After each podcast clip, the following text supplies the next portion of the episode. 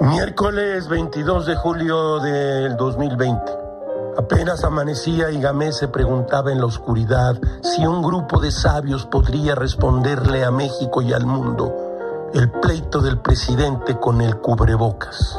Muy pocos saben que el doctor de Viena incluyó en sus investigaciones lo que se conoce como el complejo del cubrebocas. ¿En qué consiste? En una transgresión del yo, en la cual el desplazamiento del ello convierte la negación en ofensa. No uso cubrebocas y háganle como quieran. Que lo use el mundo. A mí, mis timbres.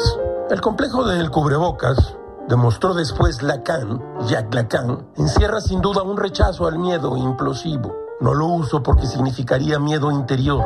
Mientras hombres y mujeres se ponen el cubrebocas, el presidente crece como en el cuento de la bichuela mágica y se le ve como un ser superior, ya concebido, por cierto, en el Nuevo Testamento.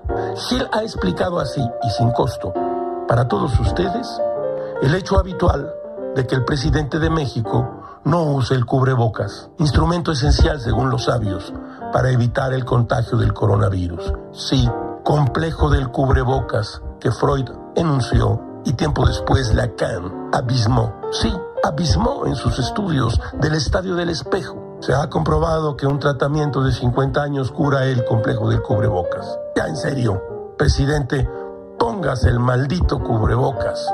Todo es muy raro, caracho, como diría abuelo. Un necio encuentra siempre otro necio aún mayor que le admira.